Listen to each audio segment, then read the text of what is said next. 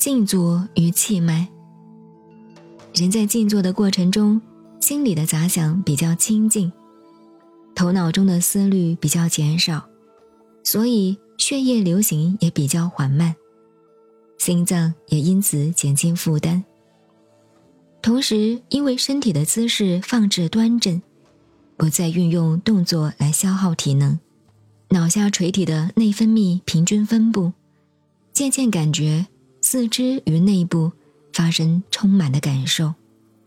有了这种感受发生以后，反应最为敏感的，便是中枢神经与背脊骨的末端，连带肾脏部分。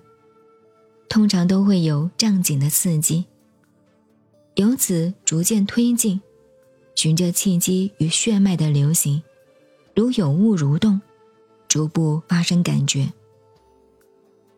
以上所说的现象，是以普通一般人在静坐中较为正规的初步状况而言。如果身体有特殊的情形，倘有某种病痛，或者体能特别强健的，又当别论。总之，每个人的心身各有不同的情况，其中千差万别，不能一概而论。如果执一不变，真像是刻舟求剑，越来越不对了。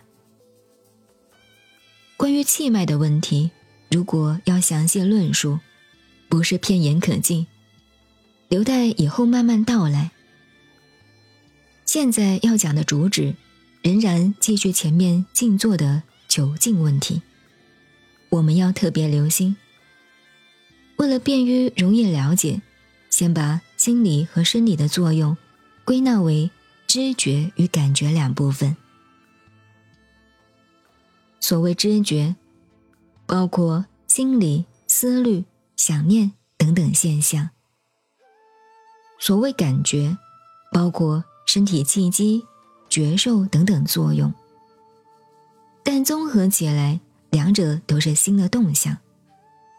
人在静坐中，感觉体内气机发起作用时，最容易犯的错误，便在不知不觉中会把注意力集中在感觉上面，而且越来越强，于是全部心力就会搅乱气机，构成幻想。联想等狂乱心理，比较稍好一点的，认为自己气脉已通，便沾沾自喜。其实，真的打通气脉的现象，并非如此精彩。再差一点的，由于气机的觉受，使注意力过分的集中，于是无形中配合意识的幻想等心理作用，凡使神经过于紧张。便成为一般所说走火入魔的病态了。这不是静坐会使人着魔，实在是不明静坐的究竟道理，反使心理变态之魔害了静坐的静静了。